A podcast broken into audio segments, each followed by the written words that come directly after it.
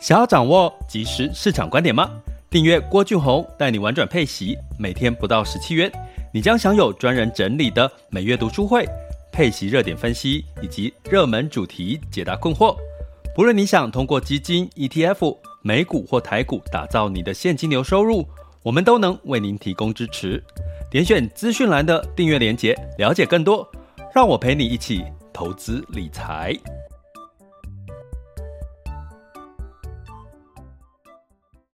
这里是完全配息笔记投资讲白话，一个从投资人角度带你一起掌握全球市场的脉动，分析配息标的、美股、台股、A 港股即时热点，陪伴你不再害怕市场涨跌的风险，一起稳健财富成长。亲爱的，今天你好吗？今天是二零二一年的七月二日喽，呃，这个大家好哈，现在又是来到了中午的时间，而且是周五，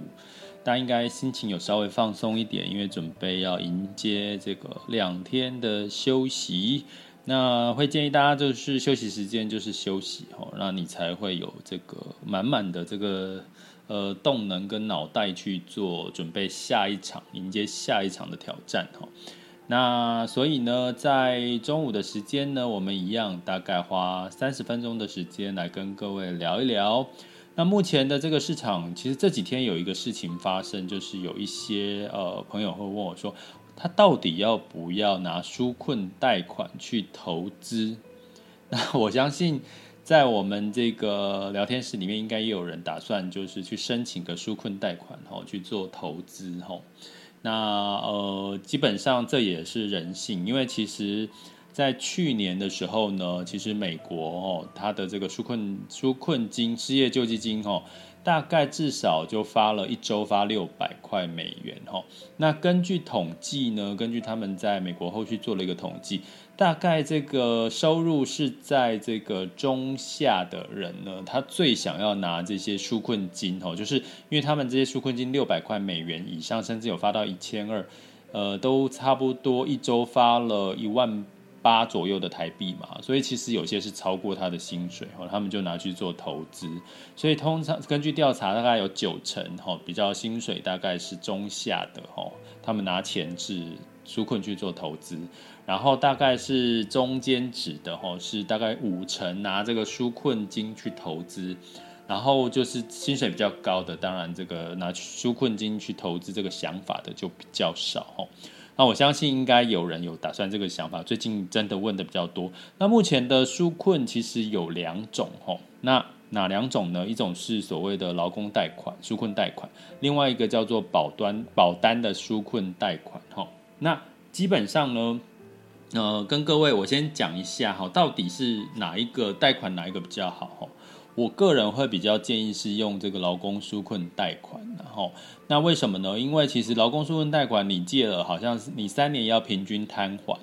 那平均摊还你就必须强迫每个月要还钱回去哈。那我觉得这人性的状况就是说，像保单纾困贷款是你借了，他没有强迫你一定要还，可是你在三年之内如果没有还的话。哦，他三年之后，这些本金就会回复到这个保单的这个原始的贷款利率。哈，那保单的原始贷款利率其实是在这个差不多呃四个 percent 上下。哈，那现在的保单纾困贷款是一点二八 percent，所以很多人会觉得这个利率很低。可是你要记得，哈，就是你如果你是借了不会会忘记不会还回去的，那你要知道你三年之后，哦，你的这个。这个呃贷款的成本就会提高，提高了两三倍以上，所以呢，我会比较建议，如果你比较没有这个呃，就是习惯，就是呃还理财习惯不太好，你可能用劳工的纾困贷款，它每个月至少你还是要还一点钱回去吼，可能比较不会到时候积了说啊要累积一次还个十万吼，这样感觉就比较吼比较压力会比较大。那至于说。要不要用借这笔钱来做投资？其实我没有说一个标准，我觉得没有标准答案。可是它的利率因为很低嘛，哈，保单的纾困贷款利率是一点二八。但是呢，要提醒各位一件事情：如果你是借钱来投资，会发生什么心态上面的变化？这我要在这边提醒大家的哈。那在提醒之前，先跟各位讲，因为在我我在跟各位聊天的过程，其实有陆续有一些呃举手发言的哈。那我跟各位讲一下，我们在这个这个时段呢，我们会分分三次哈。第一个阶段呢是做这个我的主题式的一个跟各位分享。那第二个阶段会是跟各位聊一下今天的这个全球市场盘势的一个分析。然后最后就是可以大家来做一个交流互动哦。所以在这个时候，我可能没有办法接你们的这个。接你们的这个发言吼，所以先跟各位说一声抱歉。那所以呢，我再讲回来吼，就是这个纾困贷款的这个部分呢，到底要不要？就是你借款去投资，你的心情会有什么改变？如果你是用闲钱投资，其实涨涨跌跌，其实你的心情会比较呃耐得住哈。比如说你跌的时候，心情会比较觉得啊，反正就是闲钱嘛，这笔钱跌了，你就会比较愿意再坚持，再再放一下哦，等它回来。可是呢，通常你是用借的钱去投资的时候，虽然它的利率只有一点二八 percent 左右，可是实际上呢，你还是会害怕。当你这个市场跌，比如说跌个二十个 percent，你投资的是个股或者是这个股票型的 ETF 或基金，你如果跌个十十 percent、二十 percent 的话，你通常会有这种。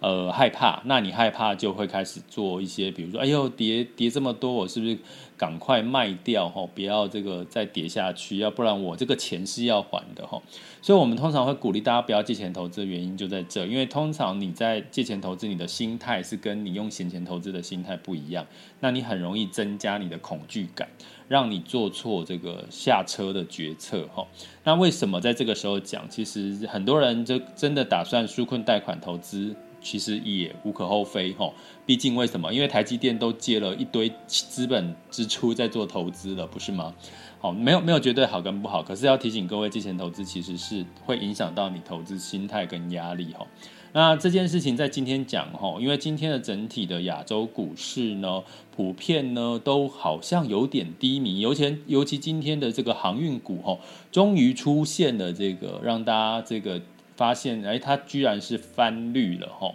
那可能开始会有人担心的哈，因为航运股其实 VCI 的这个航运指数，我们之前在 Podcast 有聊到了 BDIB、VCI 这个波罗的海综合指数，其实航运的价格已经有在往下掉了哈。那再加上我其实这几天有在群里面，我在 Podcast 有讲吗？我忘记了，就是其实在这个航运类股虽然股价一直往上走，可是它成交量其实是越来越少哈。那其实它就是比较大家要居安思危、居高思维的一个状况哈，所以在这个时候呢，我要跟各位聊说，那如果你是有突然有一笔纾困的金额哦，打算要去做投资，但是提醒各位借钱还是要还哦，它不是这个本金不是都不用还，那你到底要留意什么？要不要这个时候去进场哈？今天要跟各位来分享一下这件事情，留意追高的风险哈。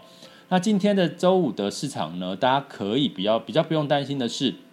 为什么？诶，今天的亚洲股市好像稍微的有点有点情绪比较偏观望的一个状况哈。那是因为今天会有这个美国要公布这个最新的这个就业数据了哈。那这个就业数据其实在未来的七月到八月会很重要。为什么很重要？其实我也陆续提过，今天在。用比较简单的方式跟各位提，就是因为这个纾困金，我刚刚有跟各位讲，失业纾困金，呃，六百以上，哈，每一个失业失业人口，那这个其实是让很多人在美国是不用工作，他只要靠纾困金度过这整整的一年哦，去年到现在。其实有时候很羡慕，然 后因为其实其实你不觉得在这个台湾，如果我每一周可以领到六百块美元，相当于这个一万八，你应该会觉得很爽吧？对不对？觉得哦。真的是这些疫情没关系，就是三级什么哦，待我待在家，我会乖乖待在家哈。他他只要设一个条件说，诶，我纾困金、啊，呃，这个纾困金每周拨给你，可是条件是你不能出去乱跑。你如果一出去乱跑的话，我就不发给你，下周就不发给你。我跟各位讲，应该大家都会乖乖的待在家里哦。那疫情真的就是，就就完全就就很容易，很容应该很容易就归零哦。这是我自己的异想天开。所以呢，其实到七月底哈，六月底、七月底，其实失业纾困金就要结束了。所以呢，目前在美国的充还没有真达到充分就业哈。那所以呢，这充分就业就是美国决定它其实是不是景气已经确定的复苏，然后进入到升息一个很重要的一个关键哦。那充分就业的失业率是在四个 percent，好，平均值在四个 percent，目目前是大概四点五，所以大家就知道了。所以从这间角度来看的话，其实呢，目前七八月的就业率就很重要，因为开始大家。没有钱啊，没有纾困啊，你就一定要回去工作。如果你没有补助，你的失就业率还是没有往上大幅提高，这代表什么？代表其实还是很多人可能找不到工作，找不到合适的工作，甚至没有工作的动力，或者是没有工作机会。所以在这段时间，尤其今天的这个就业数据，当然就慢慢的会越来越重要。所以其实目前就是在观望这个就业数据。那当然，所有的呃预期都会是觉得美国的就业数据应该会比较好。那比较好就会发生什么事情？那可能美国就更确定要升息。那更确定要升息，就会带动什么？带动美元就要往上走了嘛？因为资金就它升息，资金就往美元走。吼，那其实呢，为什么它就变得更重要？因为资金往美元走，所以。外资就撤出台台股台币啊，啊，所以你看到最近的这个美元兑换台币，台币相对的就比较走弱哈，美元指数甚至来到九十二了哈，等下会在第二阶段会讲。所以从这件事情来看，资金慢慢的一个呃方向的挪移呢，我们就要调整我们七八月的投资的一个呃不同的这个标的了，比如说。呃，运输类股，像我说，成交量开始缩减了，然后已经今天的这个媒体已经告诉大家，BCI 指数，也就是所谓的波罗的海的综合指数的其中一部分的这个呃航运价格已经在下降六个 percent 了哈，所以基本上这些的因素，像今天的运输三雄，当然就就修正哈，股价就修正。可是呢，当然媒体很多的机构还是在畅望说，哎，下半年一定这个航运还是会很好。可是我只能跟各位讲，不管好不好啦，不管是被这个呃拱出来的这个行情，但是大家永远要记得，这个航运的这个价格往上走，绝对是短期的现象，它不会是长期的。为什么？因为疫情一旦结束的时候，这些航运的这些疏通就不会是太大的问题了哈。所以它一定是一个短期的现象。那所以呢，到底我们现在，如果你真的借了纾困金啊？怎么办？我借了纾困金，结果现在才听老师讲这个，我是不是应该不要借，应该要还回去？来不及了，你已经借到了。那怎么办呢？我要不要这个时候上车呢？所以我跟各位讲呢，接下来呢，你可能就是可以用两个讯号来做怎么上车的一个决定跟方法哈。那那同时再提醒各位哈，就是我们这这个呃聊天发言的分享会是在第三阶段，我们现在是在第一阶段的部分哈。所以你想要聊天发言的呢，就麻烦你在第三阶段，我会跟各位再提哈。那在这个上呃上车的讯号，因为现在已经进入到七月了。跟各位讲两个哦讯号，就是其实呢，呃，我们在机构，我们通常讲筹码资金，吼，所谓的筹码资金呢，机构是一个所谓的呃做账行情。那做账行情呢，会在什么时候？会在这个相对会在七月的时候，吼，会在七月的时候，六月底就是上半年嘛，吼。那上半年的做账行情呢，就是你要让你的，因为大家都知道很现实的，哪一些。ETF 哪一支基金表现得不好，你就会把它怎么样卖掉哦，你就会换别支。所以现在投资人很现实，所以基金的经理人他一定要把它至少，比如说上半年的操作绩效哦，在如果他是这个吊车尾，他也要在最后的最后的六月份呢去做一个，赶快想办法去让他的绩效表现得很好哦，然后这样子他的这个工作啦，他的分红啊才能够怎么样保得住。那所以呢，在六七月的这段时间呢，在通常哈，就是比如说你在六月底的时候，你会觉得，哎，市场行情台股啊，哈，好像还不错。可是接下来进入到七月了，七月是不是又一个新的开始的哈？如果你要说下半年，你去试想，如果你是基金经理人的话，你是要在前面就冲高，还是要你要在尾，就是在年底的时候再冲高？你现在冲高，你整体来看，好像你的绩效就没有越来越好。哦，因为投资人很现实，他要看的是你的绩效越来越好，近一个月、近两个月、近三个月的绩效越来越好，哦，所以呢，用这个逻辑的话，你就知道，其实到七月开始，你会发现，哎，好像这个市场包含资金就没有好像在六月底的时候，这个作帐行情那么的活络了，因为其实七月嘛，我。我如果是基金经理人，我就慢慢来啊，我就不用说，我赶快把我的基金绩效炒高，那我怎么办？我下半年有整整半年呢，那那我的这个筹码，我的这个呃这个筹码都用完的话，我就没有办法哈去做这个部分的一个一个操作了哈。所以七月通常呢，我们就会资金就不会那么的去大量的去拱哦整体的市场。那所以在七月份呢，我们要看的是资金往哪边流，往哪边流。通常会往所谓的有获利成长空间，或者是相对低基期的哦，低基期的一些产业。那什么是低基期？大家知道，其实以去像今天的台积电的股价又很闷吼。来看一下现在，现在的时间是十二点十四分吼。诶，目前的台积电股价我们来看一下哈。来，台积电的股价今天跌了。跌了四块钱，来到五百八十九吼。那台湾加权指数目前是涨了十四点吼。所以其实你从这边来看，就是说，其实半导体是的确是在这段上半年其实比较平盘整的一个状况。可是我刚刚讲，下半年七八月的时候，就是一个获利，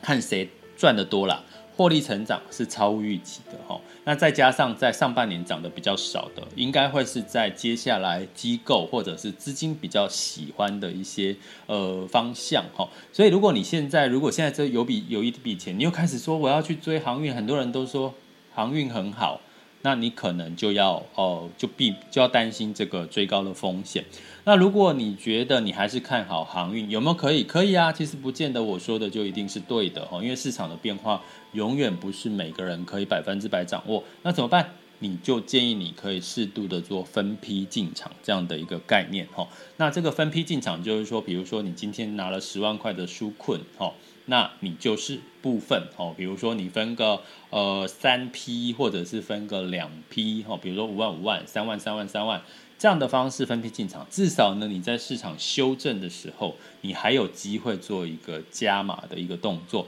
但是要提醒各位，如果今天的这个美国公布就业数据其实是优于预期的话，那代表什么？代表其实景气真的是好。那景气好，你就要往哦。就是你就长你就可以另外一个心态是，你把这个你的布局的获利成长机会不错的，相对基期比较低的，那你就把时间拉长。所谓的拉长，你就是看。第三季一整季，你不要只看一天、两天、三天、一周，通常你都可以。虽然短期的波动呢，就比较不会有太大的一个担心。所以呢，在这个时间点，我用这样子的一个呃概念呢，跟各位分析。如果你真的打算申请纾困贷款，因为纾困贷款会借钱，你会只要市场一跌，你可能就会很害怕。所以建议你几个方向，我做个整理。第一个。你可以分批进场，哦，不要一下子修恨，把钱全部就投入到股市。第二个，挑选的看两个讯号，一个是资金往哪边流动，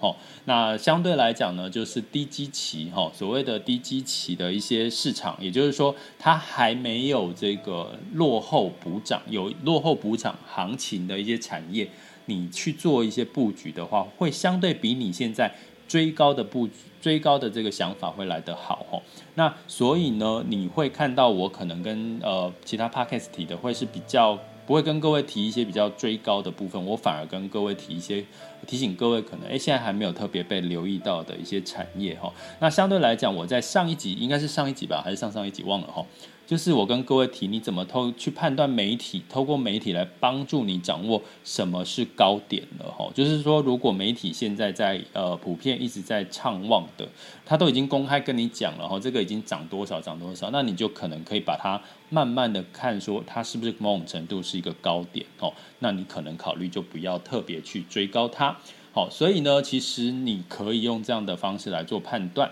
那所以，如果你想要哈，就是呃，更能够更清楚、及时的掌握讯息，像目前呢，我们一直在优化我们的这个陪伴式的这个会员专案哈。那其实我们也有所谓的 VIP 的赖群，然后有这个相对就是有一些更深入的这个读书会帮你去导读媒体，然后甚至呢，透过我们的这个呃每周每个月哈，就是月初跟两篇的一个呃深入的分析报道哈，让帮你去找到市场的一些呃可以看到的拐点机会或者是风险。甚至是开箱一些你可能还不知道的一些呃投资的标的，那这些呢都会是属于我们的这个 VIP 会员的这个呃朋友呢，呃我们会共享的哈。那目前的朋友呃加入伙伴其实也越来越多，那我们当然会一直优化我们现在提供的一些服务，希望在过程三百六十五天都可以陪伴各位呃稳健的这个财富增长哦，所以大家可以善加的利用。那我们今天也谢谢我们现场的三位呃 VIP 在现场是贝 C、Amanda 跟 V 大哈，那接下来就进入到我们的第二阶段全球市场盘势轻松聊。